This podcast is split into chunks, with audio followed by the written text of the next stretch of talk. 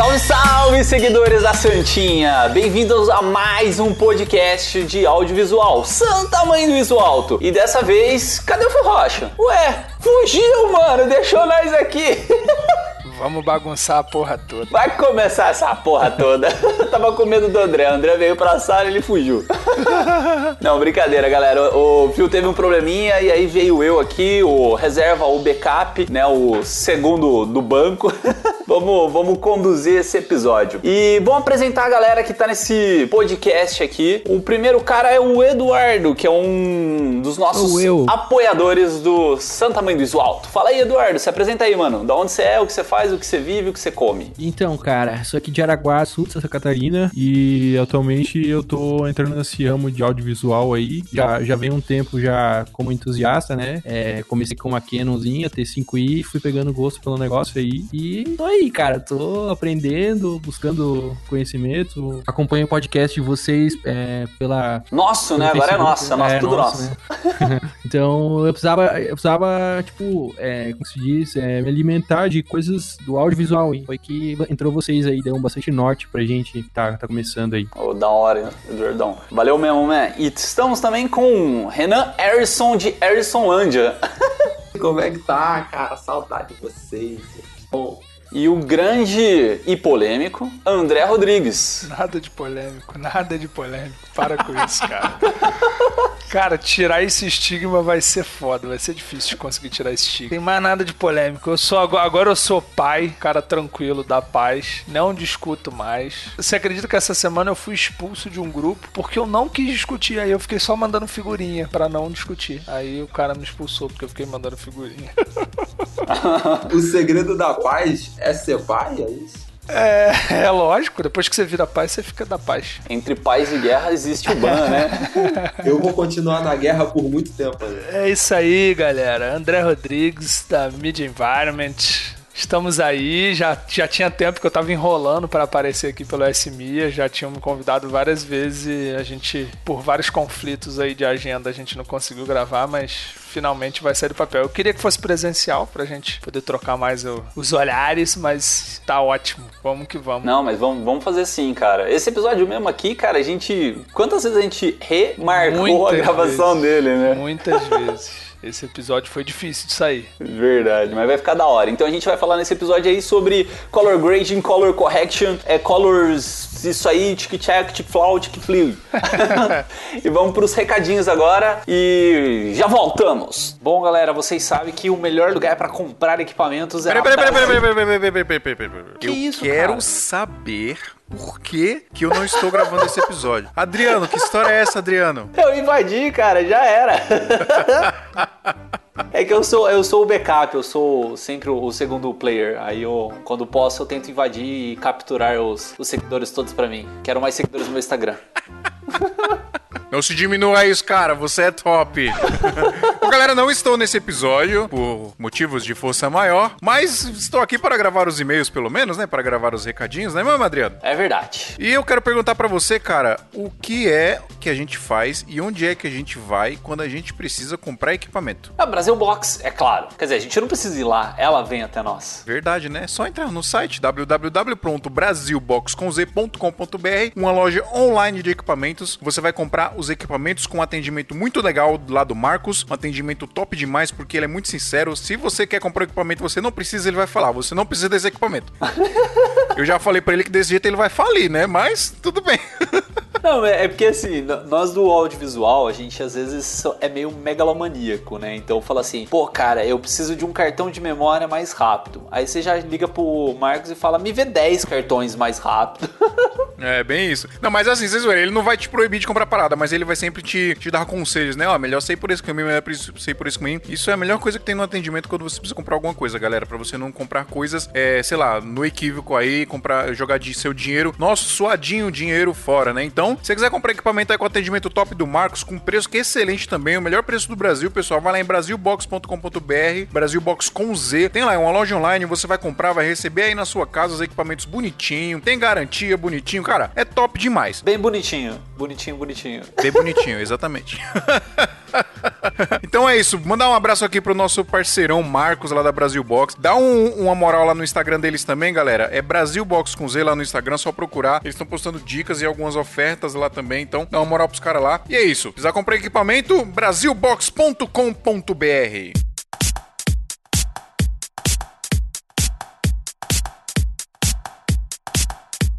Ah, e tem uma galera que tá pedindo dicas pra gente de cursos pra fazer, cursos online. E a gente fala aqui em todo episódio, Adriano, que a gente tem os cursos da Escola Ozzy aqui, né? Nossos parceiros. Tem dois cursos lá na descrição desse episódio pra você clicar, assistir o trailer lá do curso, tem todo o cronograma do que você vai aprender nos cursos. É muito legal, é bem completo. São dois cursos, pessoal. O primeiro é o produção de vídeo completo, então você vai aprender aí desde o começo como produzir vídeo, inclusive passando pelo áudio, que é muito importante. Então tem módulos também pra você mexer no Audition e etc. Então um curso Ah, bem deixa, eu falar desse curso, eu tô fazendo. Fala aí, cara. fala aí, fala aí. Não, é que eu tô fazendo esse curso aí, tipo, cara, assim, é, é que ele- passa em- por vários princípios, né? Então muitas coisas eu já, eu já sabia. Mas eu tô pegando umas dicas, cara, que, tipo, é, são excelentes, cara, nesse curso, principalmente no módulo de áudio, que ele é dividido por módulos e no final tem a prova. Ainda não terminei todas as aulas, eu tô pra terminar, Maurício, eu vou fazer só a prova.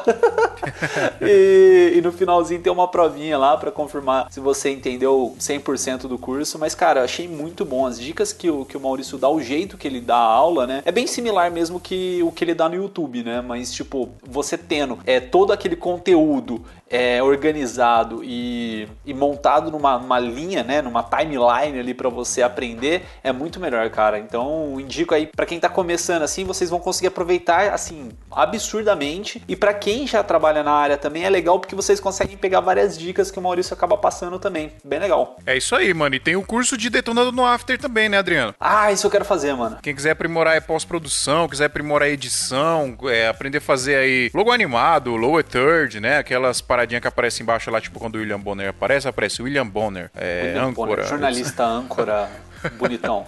Exatamente. Então, não só isso, tá, pessoal? A gente falando de uma forma bem básica aqui, mas você, pô, vai aprender a fazer tudo que é de motion graphics aí, se você se dedicar, obviamente, mas é um curso completo também. Então, se vocês quiserem comprar qualquer um desses cursos pra ajudar a gente, vocês vão lá no link, lá no santamanhodesualto.com.br, no post desse episódio tem uns links bonitinhos lá pra você clicar, acessar, ver os trailers e fazer a compra dos cursos, tá, pessoal? Então, vai lá, dá aquela moral pra Ozzy que vocês de quebra ainda ajuda a gente aqui no podcast, tá, pessoal? Comprando pelos links que a gente disponibilizou lá no site, beleza? Ô, Adriano, tem e-mail pra nós ler aí? Tem, tem sim, cara. Pessoal, não esqueçam de mandar e-mails pra gente, a ouvintes.santamanhodesualto.com.br. Se vocês não quiserem ouvir a leitura de e-mails que a gente vai fazer agora, só pular pro número que vocês vão ouvir agora. 12 minutos e 55 segundos.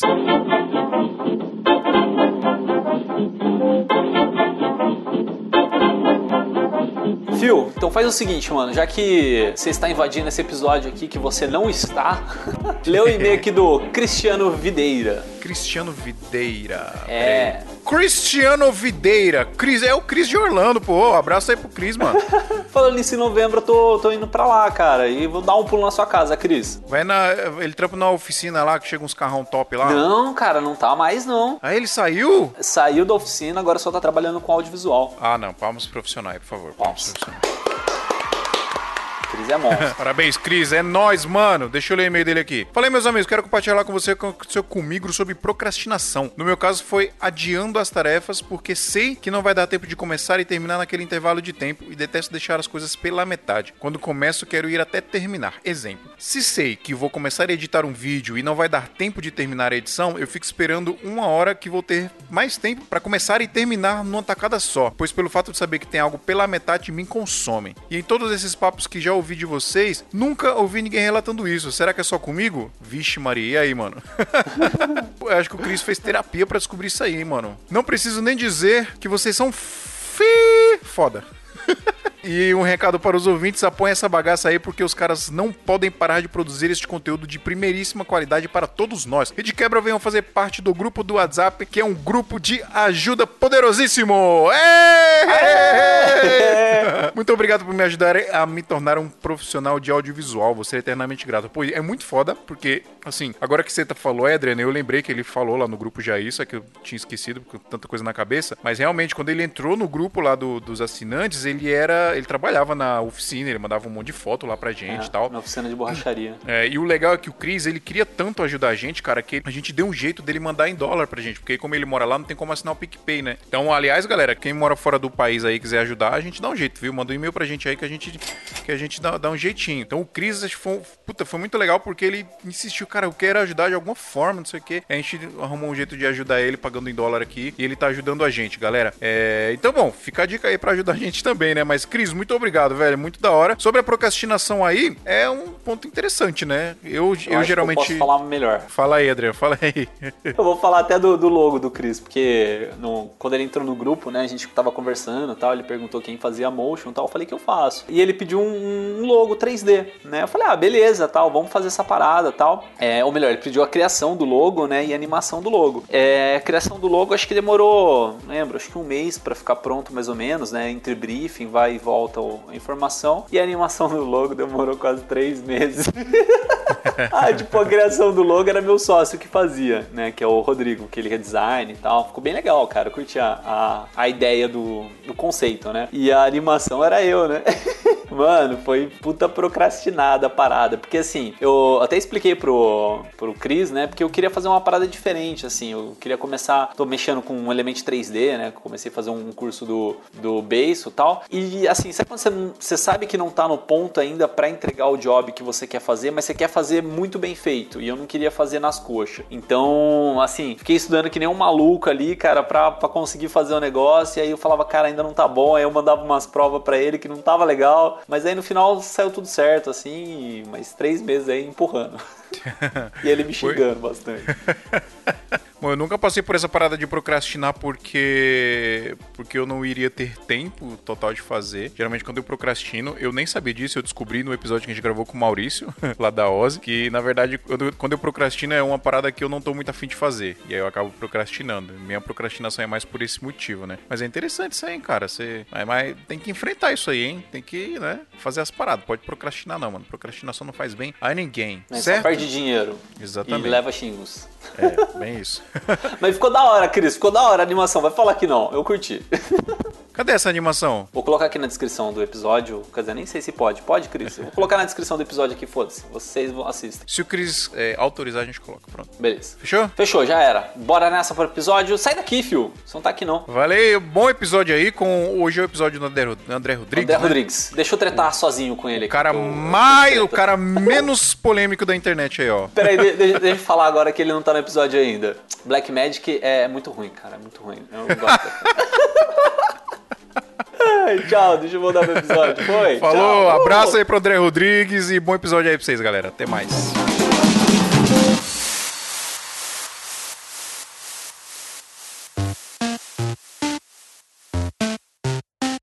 E aí, galera, voltando aqui dos recadinhos, vamos conversar aqui sobre correção de cores, correção, grading de cores, cores pra tudo que é lado. Vamos lá. É, para começar essa, essa pauta aqui, eu queria perguntar pra vocês aí, acho que começar com o André já, né? Qual a diferença de color correction e color grade? Né? A gente já fala disso bastante, em bastantes episódios aqui, a gente falou no episódio de Lutz, lá no episódio 9, falou acho que no episódio 20 e pouco também. Mas fala aí, Andrezão, qual que é a diferença em, co- em correction e grading? É, o... isso é meio que o basicão, né? O pro- é, A ideia do color grading é um pouco distorcida, assim. O pessoal fica separando muito. Na verdade, o color grading, ele seria... Ele é o processo inteiro, né? É o processo de tratamento de cor do seu vídeo. É, o color correction, ele é um passo dos- desse processo, que seria o, o início, vamos dizer assim, né? A primeira coisa que você vai fazer é a correção de cores, que é tentar ali trazer, é, corrigir algum defeito que possa ter acontecido na captação, uma, uma pele que não tenha ficado com um tom muito cravado, ou uma luz que não não tenha ficado muito correta, ou sei lá, se o balanço de branco não saiu correto. Então você vai fazer essas correções e também se a sua câmera estiver gravando em modo de S-Log, algum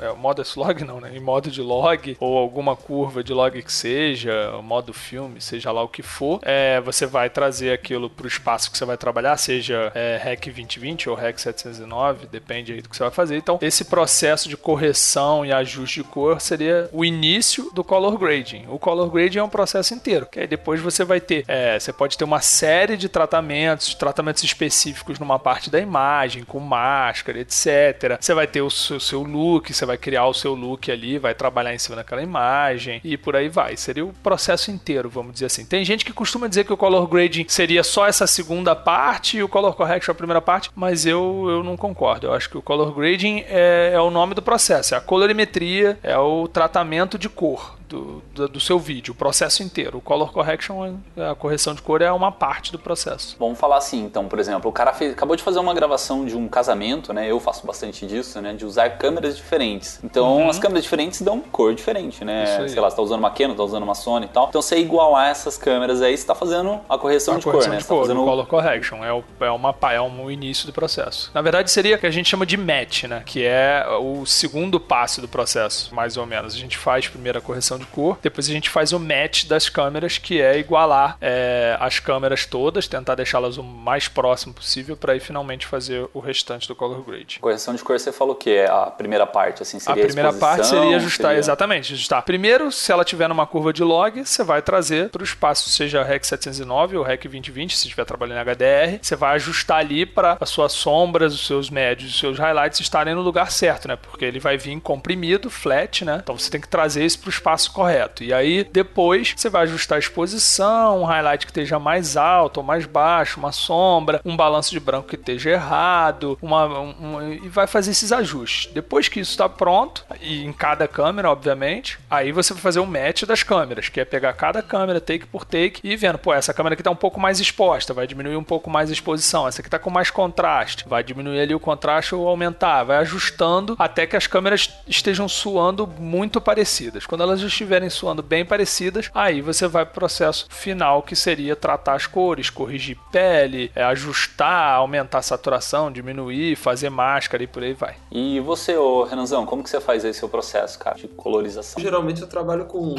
ou com até duas câmeras, né? Hoje Infelizmente, se eu for trabalhar com duas câmeras, eu tenho que optar por uma Sony e a Blackmagic, né? Então, muitas das vezes o meu processo aqui eu não saco assim de da, da, parte de color grade, né? E tal, a ponto de conseguir criar luzes, fazer correções, mas meu é, é, mais a correção mesmo, né? E o match color eu acho que seria a, o meu maior processo aqui. Até porque, como eu passo muito institucional, eu não consigo mexer muito com essa coisa sem tirar ela da realidade. Então, eu prefiro só corrigido ali, que já fica bonitinho. Exatamente. Só uma saturada. Se tem um lugar onde a máxima do menos é mais é, vale é na colorimetria, cara. Quanto menos você futucar, melhor. É, eu sou. Eu concordo com isso aí. Então, tipo, eu prefiro não mexer, porque senão você acaba Nossa. cagalhando. Às vezes você fica hora ali, né? Tipo, fazendo, mexendo e tal, aí você fala, putz, tá uma bosta. É, pois é. Às vezes mexe demais e acaba estragando o que já tava. É muito correto. Isso. É, as pessoas têm uma ilusão, cara, de que vai chegar lá num filme de Hollywood vai ter 300 mil nodes ajustando uma imagem e não sei o que. É claro que existem cenas que acontecem, que você precisa criar uma cacetada de node para corrigir vários erros ou coisas que não estejam legais, ou uma imagem que, pô, é, tava até com o Wilton Matos, que é um brother da O2 pô, chegou lá uma imagem e tal, aí as meninas olhando no celular no topo de um prédio, tá de noite, tá escuro, e alguém falou, pô, não, podia ter esse celular, tá refletindo mais no rosto delas, assim, tem uma luz. Então aí tu faz uma máscarazinha, joga uma luz, uma coisa que nem tinha, mas é isso é exceção da regra. No geral, cara, se você pegar até grandes filmes, você vai ver que é quatro, cinco nodes ali, o cara já tem uma, uma node tree pronta, que, que ele já tá acostumado a trabalhar, que já ajusta um pedaço da imagem aqui, outro ali, outro ali, e acabou. Não tem, não é uma coisa assim de tipo, tu vai refazer na, na a, toda a cor e tudo mais na, na pós-produção. Isso aí não é o comum. As pessoas têm uma ilusão de que o color grading é você meio que ter que fazer tudo de novo ou criar alguma coisa na produção quando isso não é verdade. Isso aí, na verdade, é a exceção da exceção. As situações que isso vai acontecer. Explica aí o que, que, que, que é o Node, mano, porque senão fica, eu acho que fica um pouco confuso, porque eu só É. vim conhecer o Node agora, né, no, no DaVinci. Antes disso, essa merda nem existia. É, Verdade, pra é. quem usa Premiere, né? Pra quem usa Premiere, principalmente, não faz ideia do que é trabalhar com Node. Sim, é. É, Na verdade, os nodes eles são muito utilizados em softwares mais avançados, assim, que são mais utilizados em Hollywood. Você pegar o Flame, se você pegar o Nuke, você pegar o Scratch, é, todos os Smoke, todos esses softwares, o Houdini, que são, são softwares mais utilizados assim na, na, na- na escala alta do cinema e por aí vai, e, e publicidade e etc. É, são softwares que já trabalham com esquema de Node há muito tempo, como é o esquema do DaVinci. Por isso que eu tô falando de Node, eu tô de Node, eu tô acostumado a usar o DaVinci, então é, eu falo muito em Node. O Premiere, o Avid, o Vegas, esses, o Final Cut, eles não trabalham com esquema de Node, né? Eles têm aquele esquema lá do Lumetri, até tem o, o Adjustment Layer lá e tal, mas é um- uma forma de tratar a imagem não muito correta, vamos dizer assim, porque ela tende a deteriorar a sua imagem. O Lumetri, para quem não sabe, ele trabalha todo em sequência, né? Então ali, cada ferramenta dali que você utilizar, se você ajustou, sei lá, o seu highlight, depois ajustou o shadows, aquele, aquele basic ali, sabe? O basic ali do. Os comandos básicos ali do, do próprio Lumetri, tudo aquilo ali acontece em sequência. Uma coisa acontece depois da outra, e depois da outra, e depois da outra. Então isso primeiro te limita, porque às vezes você mexe numa coisa sem querer que mexa em outra e vai mexer, entendeu? E, e no, no DaVinci tem como tu selecionar, né, o que tu quer mexer, né? Isso que eu gostei muito. não só selecionar, né, como ele é- essa sequência de coisas acontecendo acaba deteriorando a imagem. Você está deteriorando a imagem cada vez mais. No DaVinci você tem um esquema de node que aí você pode colocar um node em paralelo, em modo layer. passo. É, você vai separar as coisas. Você não necessariamente precisa tratar uma coisa em cima da outra, você pode tratar ela em paralelo. Então, é uma coisa não vai estar influenci... não vai estar influenciando diretamente na outra, não vai estar estragando o que você fez na outra. E se der uma cagada, tu só deleta o Node e volta. Exatamente. Isso que, eu, isso que eu mais gostei no, no DaVinci foi que é, você vai criando diversos nodes. Ah, cada passo, ah, por exemplo, agora eu quero tratar só o verde. Daí eu crio um node, seleciono só o verde. Ah, eu quero dar uma saturada nesse verde, eu quero deixar ele mais. Aí eu vou lá, mexo. E tal. não, não é só isso, é o que eu falei. Como você não obrigatoriamente tem que fazer uma coisa em cima da outra, uma coisa é você tratar o verde, por exemplo, na sua imagem original em log, e outra coisa é você tratar o verde depois que você já mexeu em alguma coisa num node e cria um node sequencial. Você está tratando outro verde que já está mexido, que já não vai Isso. ter a mesma, de repente, a mesma seleção que você teria. Ou o contrário, se você tratar por cima, talvez naquele momento aquela seleção vai ficar melhor do que ficaria no modo log e por aí vai. Então os nodes eles mantêm uma organização muito maior do, do tratamento e mantém a, a, a, qualidade da imagem, né? evita deteriorar muito a imagem. Mas eu acho que esse negócio do Node também é uma parada um pouco complicada para entender para quem nunca mexeu com o sistema nodal. Sim. né? Eu, eu trabalhava com um compositor mexendo com o Nuke X e o Nuke ele é tipo, ele é basicamente um sistema nodal, assim, nodal, ele só é. trabalha com nodes, né? Sim, Qualquer coisa exatamente. que você vai fazer, você tem que colocar nodes. Então assim, a, a forma que eu coloquei na minha cabeça para entender melhor esse sistema, né, principalmente quando ela tava aprendendo, saindo, vamos dizer assim, do After, tal, que é um sistema de layers, né, passando Sim. pro, pro Nuke, eu ficava imaginando o seguinte: o, o, o After é como se fosse um, um livro. Cada folha é um, vamos falar, como se fosse um layer de informação, tá? Então, esses, esses layers, um estando em cima do outro, o de cima sempre vai ser o preferencial, tá? Então, imagina como se fosse, tipo, aquelas folhas é, com transparência, tá? Então, você vai colocando folhas por, transparência, um em cima da outra, aí o que você vai ver por cima é o que vai ficar final. O, Resultado final. é, um sistema nodal, por exemplo, o Nuke ou, ou Fusion mesmo, que é que é junto aí com, com o DaVinci. Imagina que você está trabalhando numa mesa grande, tá? Então, os nodes seriam os post-its. Então, todo efeito que você vai colocar é uma anotação de post-it que você liga com fiozinhos esses post-its. Então, essa ligação pode ser linear ou não. Então, isso que é, é o, Exatamente. que é o máximo e é até engraçado, porque quando no sistema de Node do DaVinci, quando você usa o modo de layer, que ele também tem o modo de layer, né? Na verdade, o que está embaixo é o que está sobrepondo o que está em cima. É o contrário do, do Premiere e do, da- do After. É o, o sentido inverso. Sim.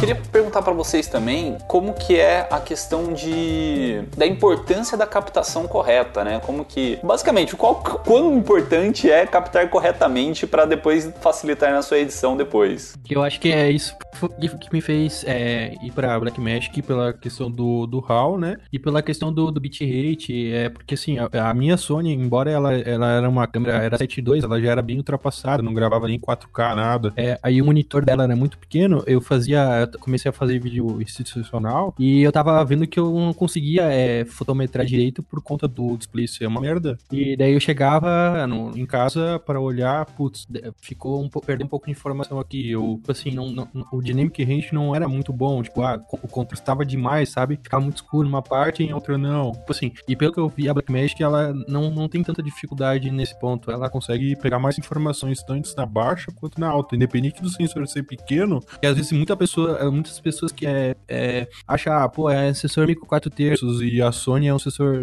é, 35, né? Full frame ou até o crop, que é melhor pelo tamanho do sensor, mas, cara, é, é só tu pegar um arquivo, uma footage da, da Blackmagic e tu olhar, tu vai mudar totalmente tua, tua visão a quanto. Exatamente, exatamente. É, é- É porque assim, ó, eu penso na, na seguinte forma, se, se o sensor fizesse tanta diferença assim, por exemplo, a GH5 também não tem um sensor. Não, cara, o cinema usa Super 35 há 200 mil anos, né? Então, se o sensor fosse tão importante ser full frame, as câmeras de cinema já eram full frame há muito tempo, né? É exatamente o que tu falou, é um pouco de falta de conhecimento mesmo, de pegar a imagem, de mexer, de entender a câmera e perceber que é claro que existe uma diferença. É, eu nunca vou negar que existe uma diferença do tamanho de sensor, mas essa diferença ela é algo assim deveria ter uma importância muito pequena, entendeu? Quando você vai escolher a sua câmera para comprar, essa, essa diferença que tem nos sensores, isso aí de- deveria ser a, a última coisa que você vai pensar, entendeu? Até porque você pegar uma foto, sei lá, em full frame, uma foto em cropada, cara, a possibilidade de você, Você conseguir identificar isso a olho nu é quase zero, mano. A não ser que você seja um cara muito, muito, muito pica, você fala, e não, muito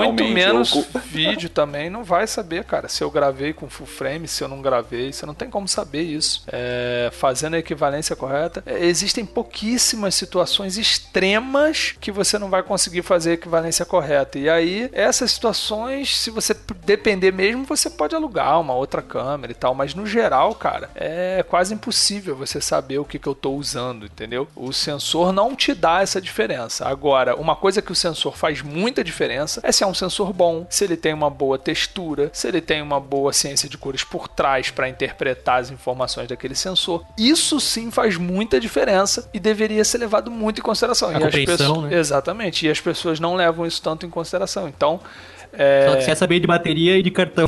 exatamente. E aí e, e full frame, tem que ser full frame. É, full frame. E assim, Mas eu acho que é normal das pessoas. Eu, eu também tinha esse preconceito do full frame. Mas é, aquela, é aquilo que tu falou, é questão de conhecimento. é Você o, tem que- desconhe- é o desconhecimento. É, na desconhecimento, isso, é. Ah, não, é que assim, as full frames, elas sempre foram vendidas como uma câmera mais prime. Então elas têm mais botão, elas têm uma Exatamente, pegada exatamente. melhor e tal. Por, até pelo custo de produção ser maior. Exato, então realmente existe isso no mercado, assim, tipo, não dá pra você comparar uma cropada com uma full frame, não por causa do sensor, mas pela, pelo prime que as marcas dão pela full frame. então Sim, isso acontece, seja na Sony, nenhuma. seja na, na Canon, mas por exemplo, a Blackmagic e a Panasonic, né, com a GH4, GH5, não tem isso, não tem a full frame delas, né? E tipo, É, agora a Pana tá vindo aí com a SH, né? Mas, cara, é o caminho Muito natural. caro, Black-. Não, mas a Black também vai com certeza vir com uma Black Pro ou daqui a duas, três câmeras vai vir com uma full frame também. É, é uma tendência, não tenho dúvida nenhuma de que as câmeras vão caminhar para todas serem full frame. Isso aí não. E talvez até outras câmeras que já têm surgido com, com sensores ainda maiores do que o full frame. O full frame um dia vai deixar de ser full frame. É, como já foi Super 35 um, um dia, né?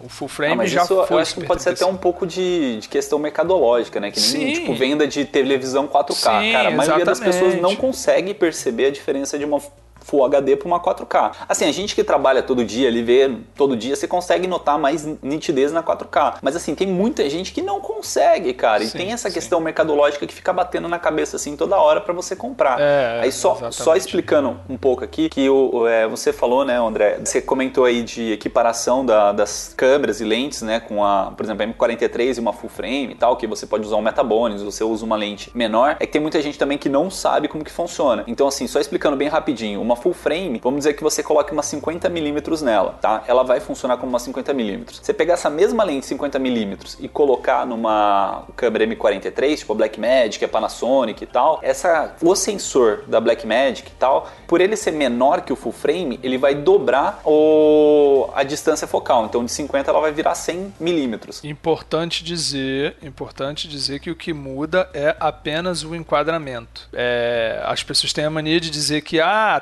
transforma a lente numa 50, não transforma em nada. o número continua o mesmo. Não, a, a, a flange da lente ali tudo fica igual e, obviamente, né, não vai mudar fisicamente a lente. E as propriedades da lente se mantêm todas, entendeu? Não tem nenhum tipo de alteração de propriedade da lente, de distorção e etc. Mas não tem um negócio do buquê, que o buquê no full frame, se você pegar, por exemplo, uma Não 50 modifica milímetros- nada disso, não modifica nada disso. Você vai ter o exato mesmo buquê. Você não vai ter mudança nenhuma da- das propriedades da lente, cara. Você só tem a mudança do enquadramento. Então, mas é que eu ouvi falar assim, até você, você me corrija aí se eu estiver errado, que se você tiver, por exemplo, uma M43, né, que tem um fator de crop 2x, se você colocar uma 25mm nela, sei lá, um 2.8, e pegar uma full frame com uma 50mm 2.8, que as duas vão ter o mesmo, é, vamos dizer, O mesmo desfoque. desfoque, é, mas, mas não, mesmo desfoque não, mesmo tamanho de, de lente, né, mesma distância focal. Mas a, na full frame falam que o buquê O ainda desfoque é maior vai ser do que o maior. da... Se você tiver na mesma abertura, sim, mas aí existe um cálculo para você fazer a equivalência da abertura que ficaria igual a outra, entendeu? Hum, tá, Se você entendi. estiver na mesma abertura, o, o, o desfoque vai ser diferente. Mas o que eu quero dizer é que a propriedade, o tipo do desfoque não vai mudar porque você está usando outro, é, outro,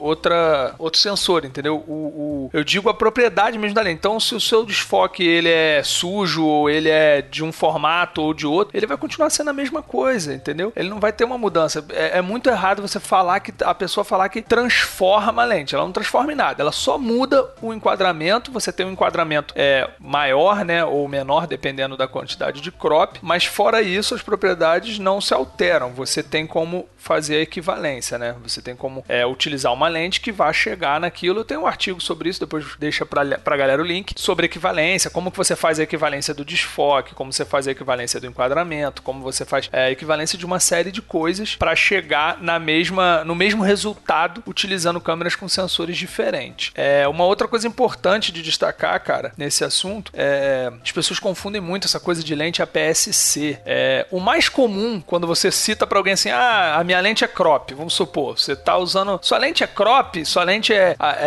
é 50mm crop, na cabeça das pessoas, a primeira eu sei porque eu já pensei muito isso, a primeira coisa é que uma lente 50mm crop, vamos supor, se eu tenho uma câmera cropada, eu tô usando uma Sony ou uma Canon que é cropada, ou uma Black, elas são câmeras que têm o sensor cropado, né? São o sensor tem algum fator de crop ali, 1.6, 6. Na cabeça das pessoas, quando você coloca uma lente crop nessas câmeras, você não tem esse multiplicador, ou seja, se eu tô usando uma lente 50mm APS-C numa Canon, o meu enquadramento é de 50mm e não é. Ele é 50mm vezes 1.6, como se você estivesse utilizando, é exatamente a mesma coisa de estar utilizando uma lente full frame 50mm. É a mesma coisa. Para a questão do enquadramento, é a mesma coisa. Ela continua, a lente 50mm, ela é 50mm independente dela ser APS-C ou ela ser full frame. Isso é muito importante deixar claro, porque a maioria das pessoas acha que não, que é, a- o fato da lente ser APS-C, ela elimina o fator de crop do sensor, e não é assim que funciona, né? Ok, eu tô pensando aqui, a gente falando câmera cropada, câmera cropada, o Vernalha deve estar puto ouvindo É, esse ele odeia que eu episódio. utilize esse termo. Ele odeia. O Vernagel é um grande amigo e, e gente boa e. Ô André, é, ainda falando um pouco sobre, sobre a captação, né? No caso, a captação É. correta. Cara, Te fugiu do assunto. é, explica pra mim, cara, tipo assim, qual seria o a real diferença, né? Entre os modos de captação. Tipo, é, o modo filme, o extend vídeo e o modo vídeo. Qual que seria a real Peraí, vocês estão falando de Blackmagic, né? Vocês estão falando da, da Pocket, no caso. É, falando especificamente da Black, mas na real isso vai valer pra qualquer câmera que trabalhe com modo log ou não, né? A primeira de todas é o Dynamic Range, né, cara? Quando você grava em modo vídeo, você tá em REC 709, você tem sete stops só de Dynamic Range, você tá preso naquilo ali. No tá, o peraí, Extend... só explicando pra galera assim, o REC 709 é como se fosse a cor mais standard, tá? É, que a gente tá exatamente. É o perfil neutro, vamos dizer assim, né? Exato, que é assim, por exemplo, em foto, você tira uma foto, pode ser em Adobe RGB ou RGB Exato. sRGB, tá? Então isso são formas lá de, de cores, né? Os espaços de cor, exatamente. É, são espaços de cores e o REC 709 é como se fosse e- esse Adobe RGB. É, só ele é, o, ele é o sRGB, na verdade. Ele é o sRGB, ele é praticamente o mesmo espaço de cor que o sRGB, só que o sRGB seria voltado para o computador, vamos dizer assim, e o REC 709 é o espaço de cor de vídeo mesmo, de televisão, mas é, ele é o, o, o espaço de cor mesmo normal, como o Adobe RGB, etc. E é o mais utilizado normalmente para É computador. o que a Canon filma, né? Vamos falar assim. Você filmou com Canon, você tá filmando com o REC com o 709. REC 709, com qualquer, com a Sony, se você tiver no modo neutro lá, é o REC 709. Só que é- ele é, é como eu falei, ele é mais utilizado para TV e computador, etc. Mas agora a gente tá entrando aí no mundo do HDR, que aí vai ser o REC 2020, que é um espaço de cor muito maior, né? Tem uma quantidade, abrange uma quantidade de cores muito maior, muito mais detalhe e um. E um, um- é, é porque não é o correto não é utilizar a palavra dynamic range, né? Não é, esse termo não é o correto para isso. Seria uma latitude muito maior entre a parte mais escura e a parte mais clara da imagem, né? Que o REC 709. Então, nas câmeras, quando você grava em modo vídeo, você primeiro de cara você já reduz ali o teu dynamic range, né? A Black tem exatamente esse modo extended mode aí, que é exatamente para extended video, né? Que é para te dar um pouco mais de dynamic range, mas ainda assim se manter ali dentro do REC 709, do modo de vídeo, vamos dizer assim. E já o modo filme, você tem o dynamic range máximo da câmera, que seria como gravar no S-Log ou no C-Log, depende do V-Log, seja lá qual for a sua câmera, onde você atinge um dynamic range maior, né? A câmera ela vai ter uma capacidade de uma latitude maior de imagem para captar. Também não se usa muito esse termo, né? Dynamic range. Para câmera é dynamic range. A cena tem latitude, a câmera tem dynamic range. Depois, se quiser, eu posso até explicar a diferença. Mas é, a ideia é que você consiga captar mais coisas e também tem uma com isso, né? Não somente você tem uma liberdade maior na pós-produção para poder fazer os seus ajustes de cores que com o Rex 709 você não vai ter tanta essa liberdade. É essa coisa da importância da captação correta, né, cara? Você procurar captar da melhor forma, obviamente, para o seu trabalho. Vai ter situações que você precisa, é o vídeo já saindo praticamente pronto. Você não pode perder tempo com pós-produção. Então, aí a captação correta é você captar uma imagem que já esteja o máximo do, de- próximo de estar pronta. Outras situações que você não tenha isso, seria interessante você captar da forma que você pudesse mais trabalhar sua imagem na pós. É, captar sempre com a exposição correta, é, evitar errar muito a exposição, porque isso vai te trazer prejuízo na pós. É, evitar essa coisa de subexpor a imagem propositalmente, isso não existe. É muito importante martelar isso, está na moda, principalmente entre os fotógrafos. S-Log, né? É, falam o, o pessoal, o pessoal tá na moda agora, entre, principalmente entre os fotógrafos. O cara vai, subexpõe a foto, tira a foto em RAW, depois faz uma recuperação, fica todo mundo achando que ele é o melhor cara do mundo só porque ele simplesmente recuperou uma foto em RAW, que não tem mistério nenhum, e ele acaba ensinando as pessoas a, ah, porque você capta assim, porque protege, proteger highlight não é subexpor imagem. Proteger Você- highlight Porque você perde informação. Lógico, quando você tá. Se você subexpôs a sua imagem, você certamente perdeu informação. A sua foto certamente, ou o seu vídeo certamente seria melhor se ele estivesse exposto corretamente. Não significa que você vai estourar a imagem, significa expor corretamente. Expor corretamente é diferente de subexpor propositalmente, entendeu? Essa coisa de. tudo, né? Imagem é luz. E luz, quanto melhor, mais melhor, obviamente que você tem que expor corretamente, mantendo ali, protegendo as suas sombras ou seus, seus highlights e o que for, entendeu? Então, se você tá usando um S-Log2, como vocês falaram aí, tá acostumado a usar, você vai super expor a sua imagem, você vai procurar é, expor ela dois stops acima, depende da situação, algumas situações o menos, se tiver mais escuro, você não vai subexpor tanto, é super expor tanto, porque aquele perfil te permite e te pede que você faça isso para proteger exatamente as sombras para você não ter problema depois com ruído na pós. Então, cara, a captação é o momento assim, no meu curso de color grading, a primeira coisa que eu falo, isso aqui é o momento mais importante, velho. Porque você errou aqui, isso aí vai se tornar um problema seríssimo depois na pós-produção. Já era, né? Eu tava fazendo o curso aqui que eu, eu comprei também. O Renan também comprou, né, Renanzão? Renan comprou. E é, as primeiras aulas mesmo é sobre isso. E aí, galera, o que, que vocês estão achando do episódio? Tá da hora, né? Pois é, o nosso projeto aqui a galera elogia muito, mas a gente precisa muito da ajuda de vocês também pra continuar, pra que ele nunca pare. E sabe como é que vocês ajudam a gente? É só assinar o nosso PicPay. Nós temos dois planos lá. Temos o plano top e o plano topzera. O topzera você paga 15 reais por mês e você tem algumas vantagens muito legais. Você tem acesso ao nosso grupo do WhatsApp, tem uma galera muito da hora lá, é aprendizado diariamente. Você tem acesso ao nosso grupo secreto do Facebook. Então, se você quiser ajudar a gente, é só ir lá em santamanhodoisoalto.com.br. Tem um link lá com passo a passo bonitinho ensinando como que faz para assinar o nosso PicPay. Beleza? Corre lá, ajuda a gente e aí a gente nunca vai parar de fazer isso aqui. Ô, Renan, eu queria te perguntar um negócio, cara. E como que você faz pra acertar a questão de, tipo, balanço de branco, né? Que você usa a Blackmagic e usa a Sony. E como que você faz em, tipo, nos eventos que você cobre? Mano, eu. É tudo, sei lá, no manual, né? Ou no, no card de cima. Mas aí você fixa lá, você coloca lá, sei lá, 5 mil kelvins. Bateu o branco lá, 5 mil kelvins, coloca nas duas câmeras 5 mil. É, é isso, exatamente. Logicamente, se não tiver muita alteração, né, de, de cor. Sei lá, se eu, se eu tiver no mesmo ambiente ali, né, né, digamos, no mesmo salão, né, com as duas câmeras, é o mesmo balanço, eu acho que pra mim facilita muito mais o trabalho. Porque assim, eu, eu, por exemplo, eu fazia bastante casamento, aí eu colocava em AWB. Tô falando isso, tipo, há um tempinho atrás, mas não muito longe disso. E aí, cara, você ia depois corrigir, né, as imagens na, na edição, você falava, mano do céu, cada câmera, tipo, pegava um AWB diferente ali e, velho, já era, tá ligado? Dá um puta de um trabalho, Puta assim. de um trabalho pra ser. Até porque tá em automático, né? Aí ela. Mas o casamento, eu acho que ele tem muito ambiente diferente, né, cara? O evento é muito orgânico, né? Então, eu tô pensando cerimônia, assim. O ideal é você tentar achar os seus ambientes. É, por isso, se você tiver com a Black, é mais tranquilo você bater o branco ali no automático, mas para ter uma noção. Bateu o teu branco ali, eu carrego sempre o color checker comigo, então eu vou lá, jogo o branco, bato o branco ali no automático mesmo, para eu ter uma noção do ambiente. Vejo se aquilo tá correto, tá condizente com a imagem. Ajustei, a partir daquele balanço ali, tá, tá em 5.200. Eu vou lá e acerto todas em 5.200. Não deixo no automático exatamente porque isso vai te gerar problema na pós. Todas no 5.200, é claro que as câmeras têm é, diferenças, até porque você também tem o ajuste ali de azul, vermelho, verde e amarelo, né? Que você pode ajustar na câmera. Então você tem o balanço de tinte ali. E se você tiver tempo, você pode olhar para uma câmera ou para outra. Obviamente que você precisa de um monitor que te dê uma fidelidade de cor para ter essa referência. Porque os monitores é diferente, né? Você Faz pega uma muita diferença, pega uma. Blackmagic. Então você tendo um monitor. É, mas se você tá numa Sony com um monitor bonzinho ali, você olha ali na outra câmera e tal. E aí você tenta ali, de repente, ajusta um tinte que esteja muito. Se tiver muito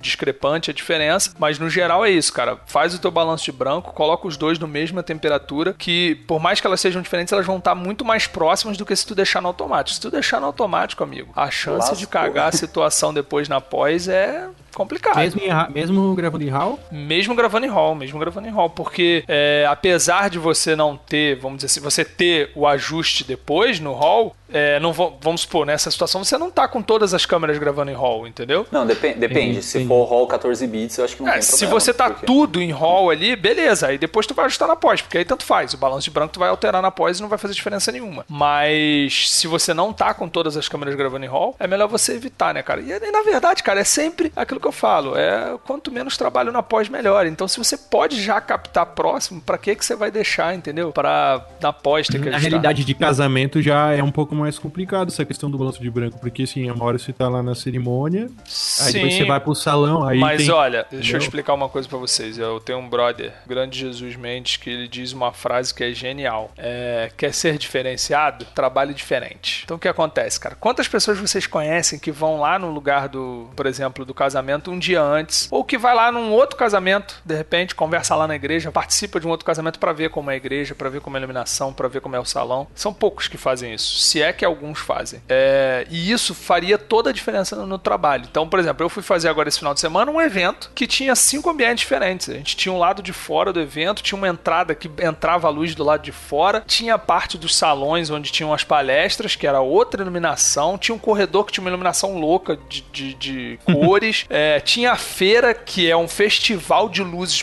pra todo lado, que é- são diversos stands. Então, assim, cada ambiente era uma coisa. A gente chegou um dia antes, passou ambiente por ambiente, fez o balanço de branco de cada um e definiu: olha, esse ambiente aqui vai ser esse balanço de branco, esse aqui vai ser esse, esse aqui. O cara tava de A73 eu tava de black. Eu defini com ele, vai ser esse, esse, esse. Acabou, cara. A partir daquele momento a gente gravou esse, esse, esse. Um ou outro, de repente, saiu um pouco mais, um pouquinho mais pra lá, um pouquinho mais pra cá. Aí, beleza, na pós você vai ajustar esse pouquinho. Mas é importante ajustar você. tudo, né?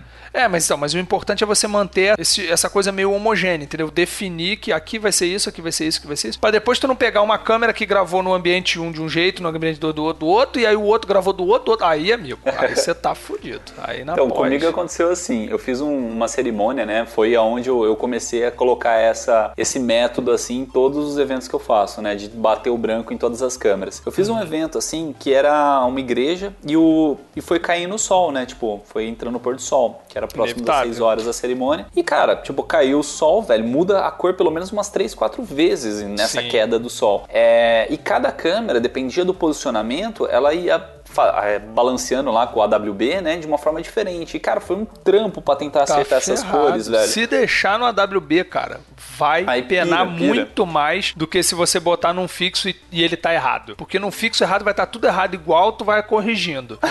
Fica tudo amarelo, é só você jogar um pouco de azul ali. já dá- Exatamente, no consegue AWB, revelar um velho, você tá ferrado. O que, que tu vai fazer? Tu tem câmeras em posições diferentes, medindo coisas diferentes, porque o AWB ele faz uma média. Então, tipo assim, elas vão estar apontadas pra coisas diferentes. Se minha câmera estiver apontada pra uma coisa e a tua pra outra, fudeu, mano. Já era. Então, Já vai gerar uma coisa completamente diferente. Aí depois pra ajustar, amigo, sofre. Pô, e, e na hora da valsa, geralmente, cara, o Adriano vai, vai falar muito, mas é, nunca tem luz na pista quase, né? É sempre uma dificuldade. ah, depende. Normalmente nos noivos os caras jogam uns spots de luz, né? Não sei. É, eu, eu, eu trabalhei antes com o meu tio, que, era, que é DJ, e a gente eh, montava a estrutura na pista e tal, e a gente botava uns, uns movies de LED, e quando fazia valsa, a gente já deixava uma cena Já pronta. apontado pro cara, né? Co- É, tudo É branco. ideal. Aí, tipo assim, sem estourar. Aí eu falava pra ele, ó, é, você tem que, não bota no talo, tem que dar uma ponderada, porque vai perder informação. E, tipo, Sim, com, sim. com as pessoas que não têm noção, tem que chegar e falar. Tem que dar uma conversada. É, e todo mundo que, que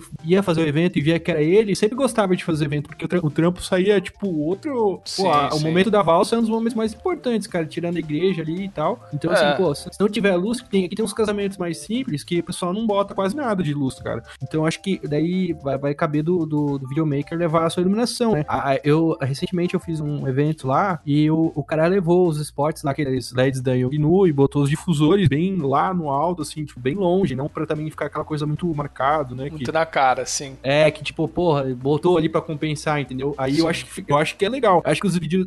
Eu, eu tinha muita dificuldade com luz. Pô, eu achava que a minha lente. é, ah, pô, tinha uma lente 1.8, achava que ia sair luz da lente, mas não é, cara. Se não tiver luz, vai ficar uma bosta, cara. Qualquer coisa que você filmar tem que ter luz, porque além da captação da, da tua câmera, da tua lente ser boa, ser cara, é, você tem que ter um ambiente adequado para aquela situação. Tipo, você vai captar, você tem que ter luz dimensionada.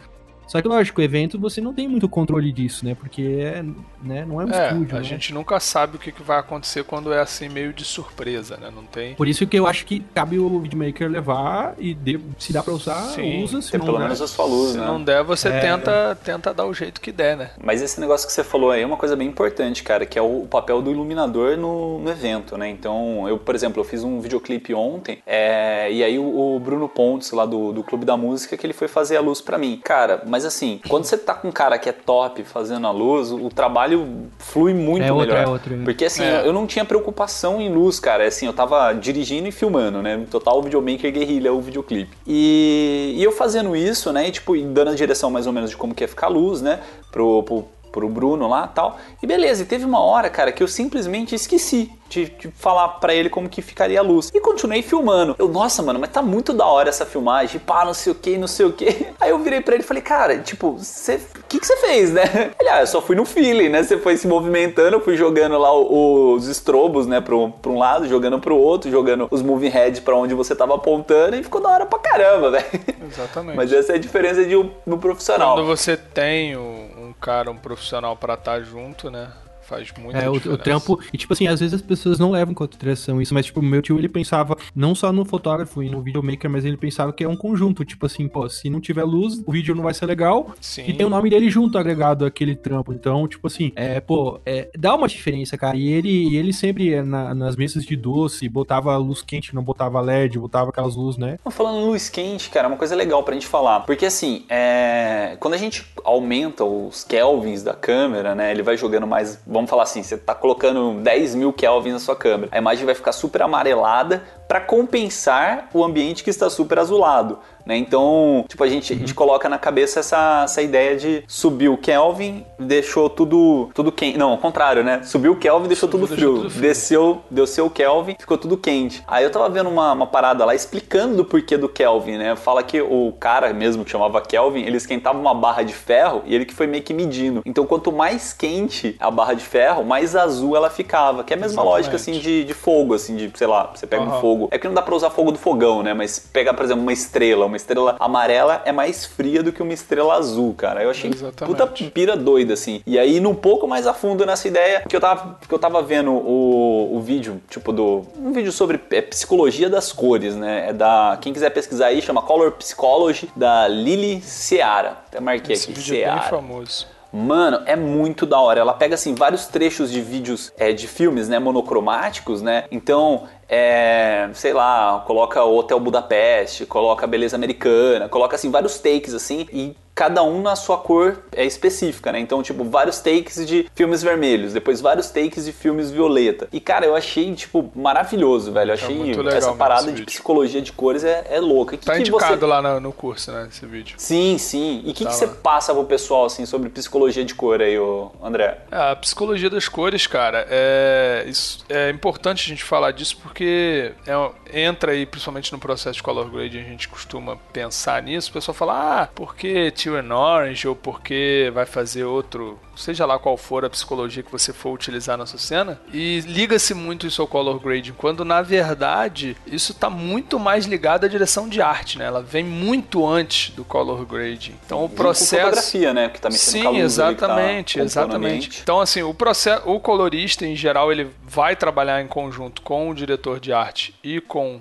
o diretor de fotografia, mas as decisões sobre isso não são do colorista, cara, são do diretor de arte e do diretor de fotografia. É, você não vai definir que a cena tal vai ser ter uma predominância de vermelho com uma combinação de verde, que seria uma, uma combinação é, não é análoga, é complementar. É, não é você, colorista, que vai definir isso. Quem vai definir isso é o diretor de arte, é o diretor de fotografia junto com o diretor. Você, obviamente, pode palpitar, você vai ter ali essa conversa, mas essa definição não parte de você. É que nem você pega, por exemplo, o Matrix, né? Eu tava vendo um vídeo faz um tempinho já do, do Alexandre Ache, do Super Cinema, que é- acho que tem até um curso dele no YouTube falando sobre color. Depois eu coloco aqui na descrição também. Que ele tá falando sobre o filme Matrix e por que que foi usado cada cor, né? Então, tipo, o verde, quando eles estão na Matrix, né? É, para quem viu o filme, né? Toda vez que os personagens estão dentro da Matrix, toda a cor do, do vídeo fica verde. A pele das pessoas fica esverdeado, tudo esverdeado. Que é pra dar uma sensação mais de tóxico, um ambiente mais, tipo... Lute verde botaram. É, exato. E tipo assim, a pele das pessoas também, que é pra dar essa sensação de, de um ambiente tóxico. Quando elas saem da Matrix, aí fica tipo um ambiente azul, né? Que é pra dar uma ideia mais de frieza, porque não é uma parada muito aconchegante ali fora da Matrix, né? E até viajei um pouco Exatamente. mais, né? Tipo, na hora que eles vão lá pra aquela cidade no, no interior lá, o Zion, é mais amarelado, Os tons né? são mais O- quentes. Exato. Então, tipo assim, eles usam tons diferentes pra você se ambientar em pontos diferentes. E até questão, tipo, de brincadeiras com cor, por exemplo, é, vai fazer um, um, uma- um corte. Aí eles usam uma cor vermelha pra fazer o complemento com a luz verde, né? Que, é, que são análogos, no caso, né? Então... Uhum. Sim.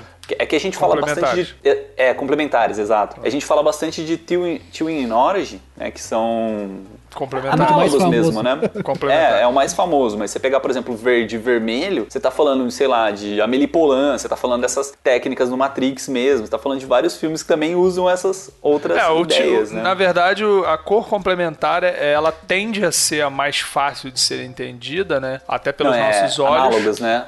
Não, complementar. Complementar é, é contrário. É um de um lado e o outro lado do outro. O Tino Orange é complementar. Análogo é, é é um do lado do outro. Ah, tá. É, a cor complementar ela tende a ser é, mais, mais aceita pelos nossos olhos exatamente pelo contraste que ele gera. Toda vez que você usa uma, uma duas cores complementares, ou seja, ou vamos supor, se for tetraédico, quatro, ou triádico, é, três cores complementares ali, você gera um contraste na cena. E esse contraste tende a ser mais agradável, vamos dizer assim, para os olhos. Fica mais fácil do cérebro entender o que está acontecendo ali pelo contraste. Contraste é uma coisa que te dá uma separação de imagem. Você, é, você separa uma coisa da outra, um assunto do outro. Então fica muito mais fácil do cérebro entender aquilo. Tem que ter aquela cena do, das pílulas, né? Que o cara vai dar a pílula Sim, azul ou sim, pílula sim. vermelha e, tipo, todo o ambiente da foto inteira isso. Verde. E aquela pílula vermelha ali chamando você, velho. Não tem Exatamente. como você não escolher a pílula vermelha. Exatamente. E já num esquema, por exemplo, análogo, você tende a confundir mais o cérebro, é, você não tem tanto contraste assim. Então, tudo vai depender muito do que você quer trabalhar de sensação nas pessoas. E por que, que a gente usa tão, tanto Tio and Orange? Então, o Teen Orange ele ficou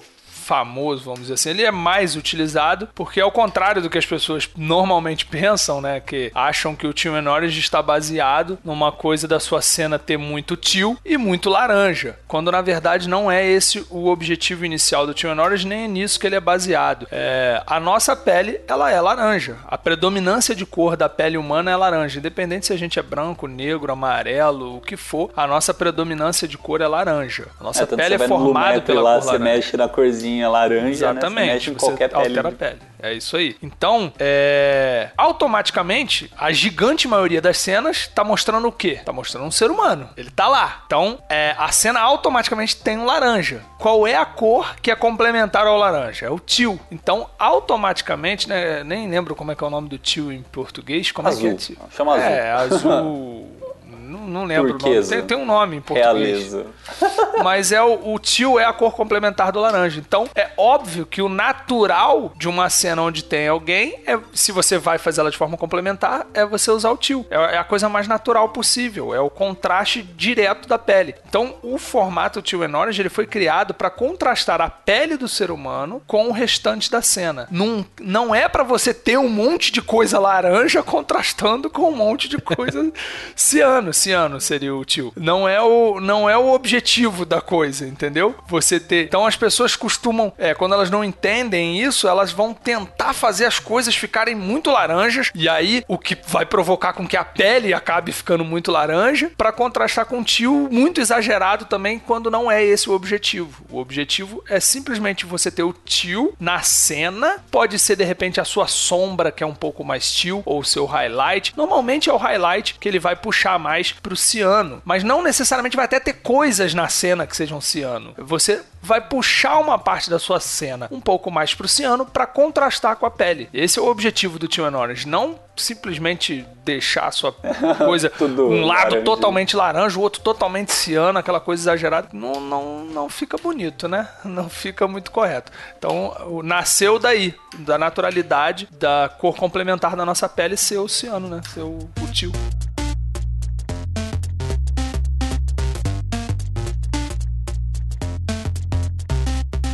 Fotógrafo que eu.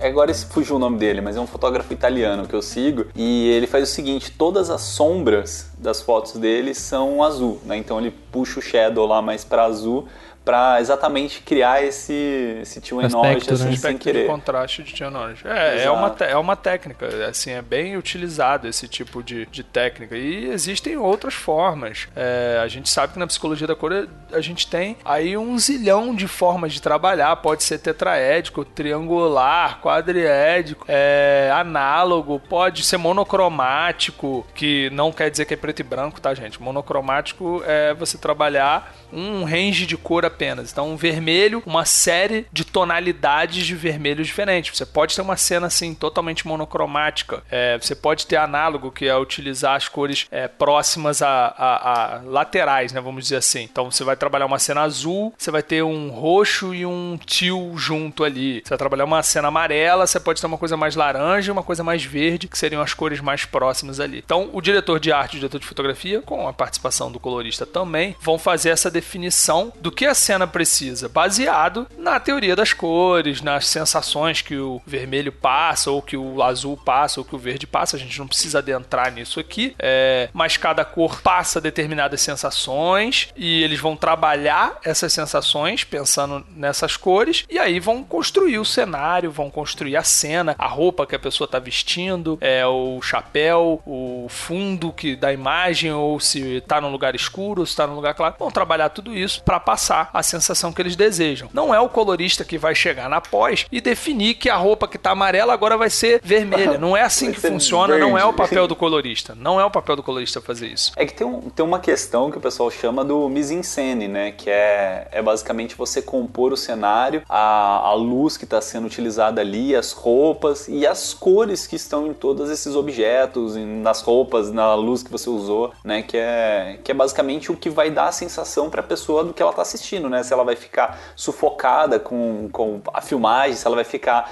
tipo, alegre, ou, por exemplo, que nem a gente estava falando de luz quente, luz fria, né? Uma luz Exato. fria, ela vai deixar a coisa mais solitária, uma luz quente vai deixar o negócio mais alegre. Assim como o fotógrafo vai ter que tomar cuidado com as luzes que ele vai utilizar para não estragar, por exemplo, a direção de arte, que definiu uma determinada cor ali, e aí se o fotógrafo vier com uma determinada luz que incida ali de uma forma que altere aquela cor, isso pode acabar gerando um problema E também. como que funciona esse, esse processo, né? Porque tu falou, o, o diretor de arte trabalha em conjunto com o diretor de fotografia, beleza, eles estão no set. Quem é o cara que chega pra, pra você como colorista, né? E te diz o, a paleta, o que, que é o destaque? Como que funciona esse briefing? É, se você tiver num projeto grande, você naturalmente vai fazer parte desse processo, você já vai ter esse conhecimento prévio, né? Num projeto que seja uma coisa menor, ou você vai estar fazendo ali alguma parte da direção de arte ou direção de fotografia, então você também já vai ter o conhecimento prévio, ou é, os próprios diretores vão até a pós-produção e vão ver o que você está trabalhando e vão te explicar. E cara, obviamente que você como colorista, você bate o olho na imagem e você já entende qual é o objetivo ali, não é muito difícil. você quer dar pra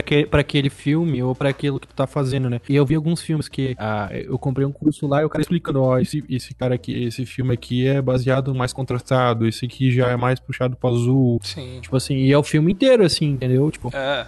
Ou às vezes não, ou às vezes é uma parte do filme. É exatamente como em Matrix. É, Utiliza-se as cores para separar partes do filme. é É, parte de ação com a parte mais. Sim, ou, uma, ou um sonho contra uma parte que é a realidade. Pode-se utilizar as cores para um milhão de situações. É, o recurso das cores é provavelmente o, o mais importante, se não o mais importante, um dos mais importantes no cinema, cara. É, a gente às vezes nem percebe, mas aquilo ali tem uma influência gigantesca no, no espectador. Mas deixa, eu de- deixa eu defender um pouco o Premiere aqui, porque agora a última versão dele, 2019, ele veio com, com um esquema de Rio versus Rio, que é legal também, pra você É. ficar trocando as cores. Foi um pra você- avanço, foi um avanço, foi Sim, um avanço. tipo uma cópia total do mas Da é, mas é veio. muito é muito complicado, cara, porque assim é, é inevitável dizer isso, cara, porque é limitado, infelizmente. Quando você começa, verdade, é o que o Eduardo falou, quando você começa a conhecer o outro software e entender e ver o funcionamento e perceber as ferramentas, é, comigo aconteceu isso, cara. Eu fui gravar, eu gravei o curso todo do DaVinci, quando eu fui gravar o curso do Premiere, eu não consegui terminar de gravar o curso, porque eu cheguei a pontos que eu falei, cara, Não essa vai. ferramenta ela é muito limitada, cara. Ela é muito Tá, limitada. parece que tu tá mexendo num programa antigo, tipo. Ela né? tá atrapalhando o seu processo. Então, assim, o que que acontece? Eu pensei, cara, o cara que dominar o DaVinci, ele vai fazer em qualquer outro. Ele vai ter as limitações, ele não vai conseguir fazer determinadas coisas, ou ele vai, vai ter que ralar pra cacete pra fazer uma determinada coisa, mas ele vai conseguir mexer nas outras ferramentas.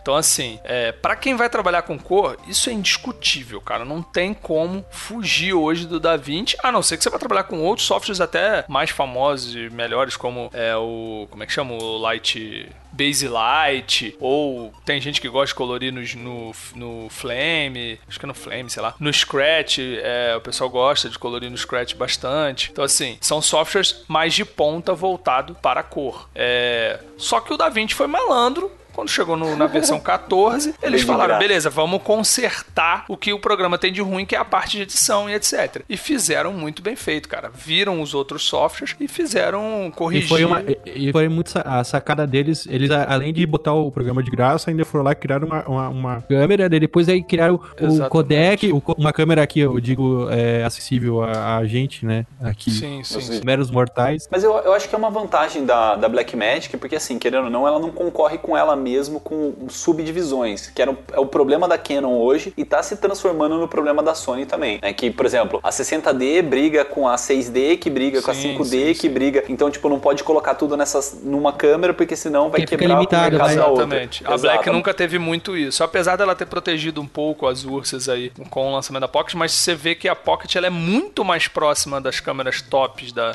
da, da Black do que as outras concorrentes têm suas câmeras. Não há a menor comparação. É, da mesma forma da Pana, você não tem como comparar uma Eva com as câmeras menores. E a Canon a mesma coisa, a série C com as câmeras menores. Agora a Black não, ela tá muito mais próxima. A Pocket ela tá muito próxima da Ursa. Eles não se preocupam É muito muito, com isso. né? É, eles não, não- eles não se preocupam muito com isso. Eu Acho que o foco deles maior é te vender o workflow inteiro. É você ter a câmera, o software, os equipamentos que vão ser utilizados dentro do estúdio e por aí vai, entendeu? Porque, assim, eu, eu vejo que a- essa entrada do, do ProRes e do RAW ali pra dar o gosto pra você, por exemplo, assim, porque você ter uma, uma, uma câmera que, que filmava em RAW ou filmava num, num codec muito superior ao H264, era muito caro pra você ter. Então, sim, sim, sim. acabava que, tipo, você ficava limitado só a, a trabalhar com o H264, que é, muita gente, eu, tinha- eu também achava que o RAW, ele também é, que a minha máquina, por exemplo, não ia suportar, mas, cara, é aquilo que você falou, o- como o H264 é um codec muito comprimido, o, o RAW, ele é um codec muito, mais, muito menos comprimido, então quer dizer que a tua máquina não vai precisar é, usar tanto, assim, a, a placa para descodificar aquela imagem para rodar no, no preview, né? É até uma comparação que eu faço assim, imagina que tipo o H264, né, os MP4 que a gente faz com a Sony e tal, é como se fosse um arquivinho dentro de um zip, né, dentro do WinRAR. Então o. PC ele tem que isso. descomprimir esse arquivinho para conseguir trabalhar nele. Exatamente. O- os arquivos de, de RAW, eles são arquivos com tamanho em disco muito maiores, né? Então eles é, eles ocupam mais espaço, só que eles são mais leves exatamente porque eles não estão comprimidos nessa, nesse tamanhozinho. É, a gente pode colocar aí num, num mais ou menos, né? Os codecs mais comprimidos, que seriam o H264, esses codecs, eles é, vão tender a demandar um processamento muito maior. Depois a gente pode colocar o RAW, que ele também demanda um processamento relativamente grande, pela questão de que o software primeiro tem que fazer o debayering, ele tem que interpretar aqueles dados. O RAW é muito importante dizer isso. O RAW, já falei muitas vezes, não é imagem, não é vídeo, não é foto. O RAW são dados. Ele é um arquivo de dados. Ele não é uma imagem. Não existe uma formação de imagem ali. Ele precisa que um software interprete aqueles dados para gerar uma imagem. Então essa interpretação ela gera um processamento também. E o mais leve que seria assim possível seriam os codecs como ProRes DNX, que são os, codecs lossless que se chama, né? Que são codecs que existe uma compressão, eles não estão como RAW, que não existe compressão nenhuma. Eles, é, eles têm uma compressão, mas é uma compressão muito menor do que codecs como H264. Então eles vão tender, são os que vão tender a rodar mais liso aí nessa escala, porque eles não vão dema- demandar o debayering, né? E também não vão demandar a descompressão tão grande que existe em codecs muito comprimidos. Massa.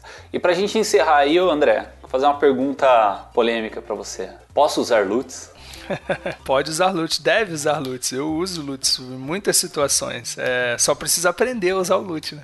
Não é simplesmente pegar ali o loot, Que sair orange, jogando em cima da imagem, joga de qualquer jeito, qualquer LUT. É, André, os eu tenho eles- o melhor loot de todos, eu vou te passar, mano, que é o M31. Eu vou te passar, você vai usar pra tudo.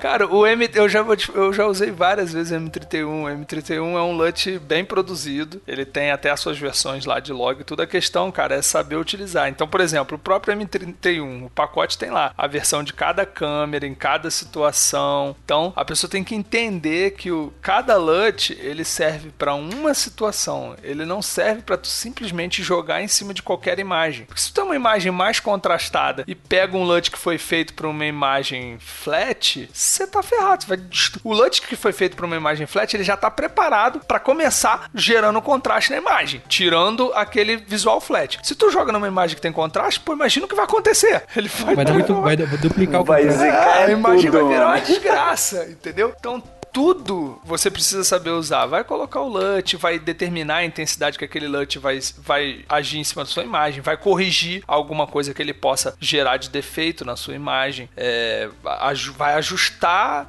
Você tem que fazer o ajuste, é inevitável. Você não vai simplesmente jogar aquilo em cima da sua imagem achando que vai ficar maravilhoso, porque não é assim que é funciona. uma coisa, é o que muita gente acha, eu vejo, né? É, é, é como a maioria usa, né? É, pri- principalmente no ramo de casamento, assim, que eu vejo a galera é, acha que, tipo, é uma coisa milagrosa. Causa que você vai jogar lá, tipo, já vai sair aquela pele do. Como é que é? Todo mundo fala muito do. do Vai corrigir do- tudo, né? Pega o, pega o adjustment layer, joga por cima do vídeo todo e não é assim, né? A colorimetria é um processo primeiro que é isso aí, o pessoal sempre me pergunta, né? Ah, como é que faz? Primeira coisa, você faz take por take. Não existe isso de joga uma coisa em cima de tudo e tá tratado. Não é assim. Você vai fazer take por take a correção, você vai fazer take por take o match das câmeras, você vai fazer take por take o tratamento e depois você pode utilizar é, um- no, no DaVinci você tem a parte de nodes de timeline, tem a parte de nodes de clipes, de etc. Elas acontecem numa sequência. Então o timeline seria como se fosse um adjustment layer, alguma coisa que vai acontecer na timeline inteira. Você pode usar alguma coisa ali depois que tá tudo muito igual e perfeito. De repente você vai jogar um grão, você vai jogar um tom de azul em alguma coisa, beleza, uma coisa que vai dar em geral. E mesmo assim, você vai depois conferir take por take se por um acaso algum take não ficou um pouquinho mais alterado. De repente, um grão que você utilizou numa cena aberta, numa cena fechada, ele vai parecer muito mais carregado. Então, talvez ali você precise tirar um pouco daquele grão e por aí vai. Então, não é, não existe essa mágica de, ah, eu vou jogar uma coisa aqui em cima da imagem e vai ficar bom pra tudo. Isso não existe, cara. Você tem Tops. é, não é um processo que custa o valor que custa à toa. Ele dá trabalho. Você tem que trabalhar a sua imagem com muita paciência, entendeu? Show. A questão do, do color checker, você, você usa bastante não? Eu uso bastante, cara. É, principalmente se é produzido, eu uso bastante, porque ajuda Tem muito muita na gente pós. sabe o que é, né, na verdade. o É, na, pós, checker. na pós você vai ter um ajuste de cor muito rápido e o color checker as pessoas olham aqueles quadradinhos e acham que eles não têm o menor significado, mas na verdade ali você tem várias escalas de cor de pele, a escala de, de Branco, do de cinza, vector né? scope, você tem a escala do vector scope ali, então você pode é, separar aquele quadrado na imagem e ir lá no vector scope e ajustar cada cor. Ah, não, aqui o azul tá fora, ó. Você vai puxar o seu azul ali no rio versus rio para ajustar ele pro lugar certo. Então tem várias ferramentas ali dentro que as pessoas às vezes não sabem. É muito importante, cara. O Color Checker é uma coisa que eu indico assim, a comprar e aprender a utilizar muito bem, porque acelera muito os trabalhos. Então, finalizando aí o nosso episódio, galera, que a gente vai precisar ir pros finalmente agora. Vai calar É. o Renan, hein? o Renan mal fala, cara, nesse episódio. Ele cortou minha pergunta, mano. Eu tava Eu pensando falo, eu aqui... falo, Fala aí, é porque Renan, eu fala aí. falo pra caralho, foi mal. Eu, eu tava Fala aí, pensando Renanzão. aqui em ser colorista, eu ia perguntar se colorista recebia bem, mano. Ganha bem, ganha bem. Então partiu, mano. Dá um dinheiro, dá um dinheiro. É, mano, eu só faço. não, a verdade é que eu faço pelas crianças. Temos episódio, Renan? Acho que temos Então episódio, é isso, não? cara. Temos, então.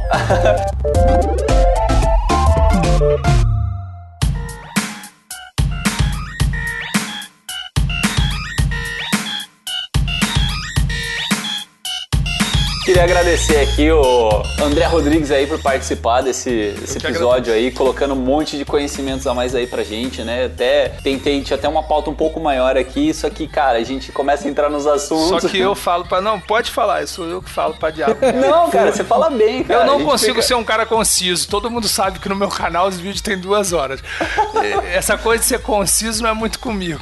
Não, é pra isso que serve os podcasts. A gente tem pelo É, menos uma mas- hora e meia aqui pra falar bastante coisas. Mas é agradecer mesmo aí você, André, que participou aí do episódio. Apesar de agradeço. nós, um, um desmarca, outro marca, desmarca, marca, marca, marca, mas no final deu tudo certo. É pena só que o Fio não pôde participar desse episódio. Agradecer É uma também o, o Renan aí. É, fala suas redes sociais aí, Renan. É, cara, agora eu tô no Instagram, no arroba a.filmmaker.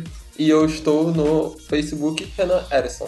Aí é mole de achar lá. E o Eduardo, Master aí, que tá, tá ajudando a Opa. gente aqui no podcast. Fala também suas redes sociais aí pra, pra galera, Eduardo. Cara, eu uso só o Instagram. Por enquanto, só o pessoal. Ainda vou criar um, um Facebook voltado pra trabalho, né? Que agora que eu tô iniciando também. É eu, Eduardo Felipe, é o meu Instagram. E o André Masters, fala aí do Mid Environment, man. É, a mídia tá em todos os lugares aí. Facebook é o MeetVBR, né? Ou só procurar lá Media Environment que vai achar. No YouTube é MeetVBR também, se eu não me engano. Se você usar o bit.ly barra YouTube MeetV acha também. No Instagram, o arroba InstaMeetV. É, e é isso, acho que é isso, né? Tem mais rede social? Sei lá, E se tiver a gente nos tá lá. grupos do Facebook, né? Qualquer coisa que existe, a gente tá lá, tá presente.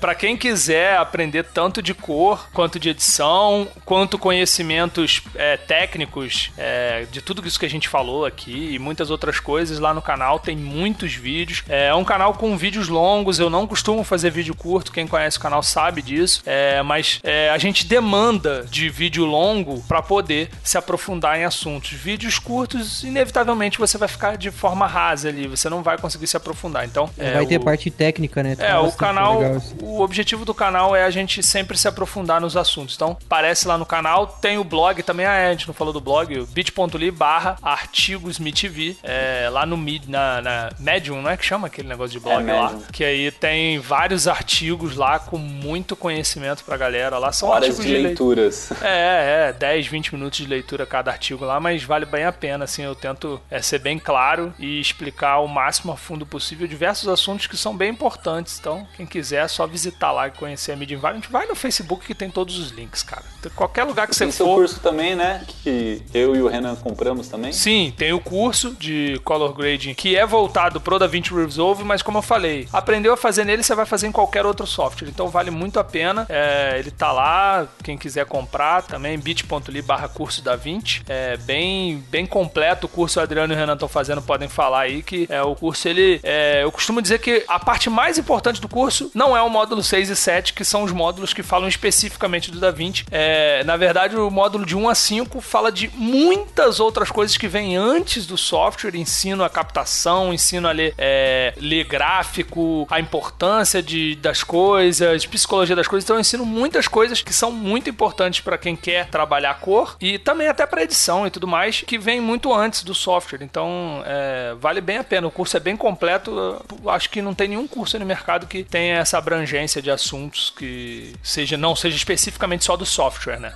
Ô André, mas e, e pra galera que tá ouvindo aqui o podcast, você consegue dar um desconto aí pro seu curso também? Claro, claro, claro. Quem tiver afim de fazer o curso, é, pode falar diretamente comigo pelo Instagram, tá? Manda uma mensagem lá no Instagram e fala assim: Cara, eu ouvi o seu, o seu podcast lá no SMIA, me interessei pelo curso, eu quero fazer o seu curso. É, vamos botar aí a senha SMIA mesmo. Então, manda a senha lá no nosso Insta, que vai pagar apenas 500 reais no curso. O curso custa 700 reais, então vai ter um descontão aí. Vai pagar Nossa. só 500. E ainda vamos, vamos mais além. Para os 10 primeiros chegarem lá, vai pagar é, 299 reais. 299? 299 para os 10 primeiros que vierem com a senha SMIA lá no meu Instagram, a partir do dia que o podcast for no ar, é claro. Só chegar lá, mandar essa senha. Eu ouvi você no SMIA, os 10 primeiros vão pagar 299 e todo mundo que chegar depois com a senha SMIA lá vai pagar 500 reais. Aí, que massa. Pra todo mundo que estiver ouvindo agora em 2019, né? Que às vezes o cara tá ouvindo em valendo, 2028 aí. Até o final do ano, até o final do ano de 2019, quem chegar com a senha Já tá. Top, então, brigadão mesmo, galera. E falando que o podcast tá em todas as plataformas, né? Se você procurar a gente no Google, procurar a gente no Spotify, procurar a gente no, sei lá, na Lua, a gente tá lá. E segue também o Instagram do Santa Mãe do Iso Alto, né? E Esmia,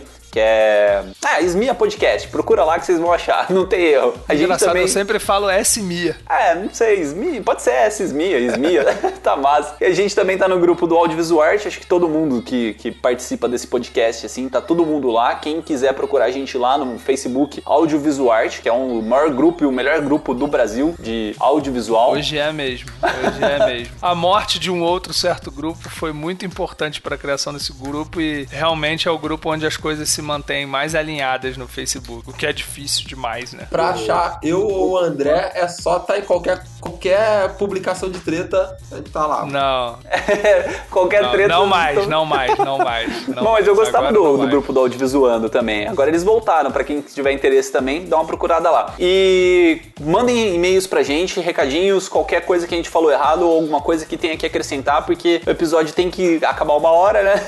É isso aí. então, o que vocês quiserem mais, o, o André aposta aqui que ele voltaria pra falar de novo com a gente. Certamente. Mandem e-mails pra ouvintes@santamanhodoisoalto.com.br. Valeu, galera. É nóis. Valeu, grande abraço. Yeah! Valeu, Edu, valeu, Renan, Adriano. Obrigado aí pelo convite, galera. A Santa Mãe, a Santa Mãe, a Santa Mãe do Isual, a Santa Mãe, a Santa Mãe, a Santa Mãe do Isual. Este episódio é um oferecimento de Brasil Box. Este podcast foi editado por Pedro Calarissa.